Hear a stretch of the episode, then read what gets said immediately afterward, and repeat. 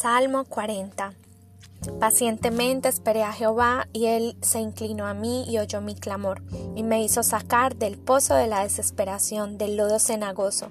Puso mis pies sobre peña y enderezó mis pasos. Puso luego en mi boca cántico nuevo, alabanza a nuestro Dios. Verán esto muchos y temerán y confiarán en Jehová. Bienaventurado el hombre que puso en Jehová su confianza y no mira a los soberbios ni a los que se desvían tras la mentira. Has aumentado, oh Jehová Dios mío, tus maravillas y tus pensamientos para con nosotros. No es posible contarlos ante ti, y si yo anunciare y hablaré de ellos, no pueden ser enumerados. Sacrificio y ofrenda no te agrada. Has abierto mis oídos. Holocausto y expiación no has demandado. Entonces dije, He aquí vengo. En el rollo del libro está escrito de mí. El hacer tu voluntad, Dios mío, me ha agradado, y tu ley está en medio de mi corazón. He anunciado justicia en grande congregación. He aquí, no refrené mis labios. Jehová, tú lo sabes. No encubrí tu justicia dentro de mi corazón. He publicado tu fidelidad y tu salvación. No oculté tu misericordia y tu verdad en grande asamblea. Jehová, no retengas de mí tus misericordias. Tu misericordia y verdad me guarden siempre, porque me han rodeado males sin número. Me han alcanzado mis maldades y no puedo levantar la vista. Se han enumerado más que los cabellos de mi cabeza, y mi corazón me falla. Quieras, oh Jehová, librarme. Jehová, apresúrate a socorrerme. Sean avergonzados y confundidos aún a los que buscan mi vida para destruirla. Vuelvan atrás y avergüéncense los que de mí desean mal. Sean asolados en pago de su afrenta los que me dicen, Ea, Ea.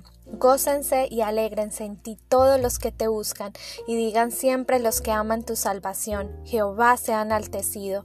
Aunque afligido yo y necesitado, Jehová pensará en mí, mi ayuda y mi libertador eres tú, Dios mío, no te tardes. El Salmo 40 empieza diciendo, pacientemente esperé. El número 40 representa prueba, desierto, cambio, tiempo de preparación, fin de la esclavitud, tiempo de transición.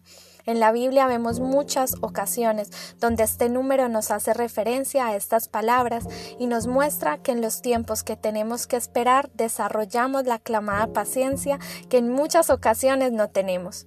Pero David esperó en el Señor y él le respondió.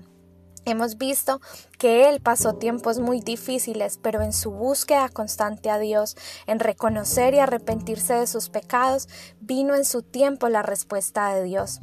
El número 40, si te pones a pensar, se ha usado mucho en este tiempo por la iglesia, ayunos de 40 días, por los gobiernos, cuarentenas, Dios nos está hablando. Es tiempo de cambiar, de salir del desierto, de pasar la prueba, de terminar lo que hemos empezado, de separarnos para buscarlo y conocerlo mejor, de salir de lugares de esclavitud, de ayunar, de ser prudentes con nuestras palabras y tiempo.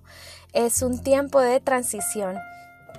Este salmo nos habla de muchas cosas que nos ayudarán en esta temporada. Vamos a mirar algunas. Número 1 Esperar pacientemente en Dios. Separemos tiempos para esperar en Dios su respuesta, para escuchar su voz y obedecerla, para recibir dirección del futuro que Él tiene para nosotros, para conocerlo mejor. En la espera vemos las cosas desde otra perspectiva. Número 2. Puso mis pies en un lugar alto y enderezó mis pasos. Deja que Dios te ponga donde Él te tiene que poner, que sea Él quien dirija tus pasos. No tomes decisiones apresuradamente. Ríndete a su voluntad que es buena, agradable y perfecta. No seas sabio en tu propia opinión.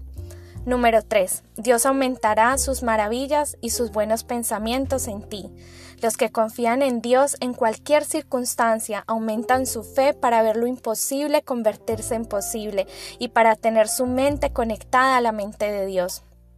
Dice Isaías 55:9 porque como los cielos son más altos que la tierra, así mis caminos son más altos que vuestros caminos, y mis pensamientos más que vuestros pensamientos. Número 4. El hacer la voluntad me ha agradado, y tu ley está dentro de mi corazón. Necesitamos escuchar a Dios y necesitamos obedecerle. Para esto necesitamos también conocer su voluntad y su palabra. El pueblo de Dios muere desiste, deserta por falta de conocimiento y cuando no conoces no puedes obedecer. Dedica tiempo en conocer la palabra de Dios, ella te dará vida abundante. Número 5. Mi ayuda y mi libertador eres tú, Dios mío, no tardes.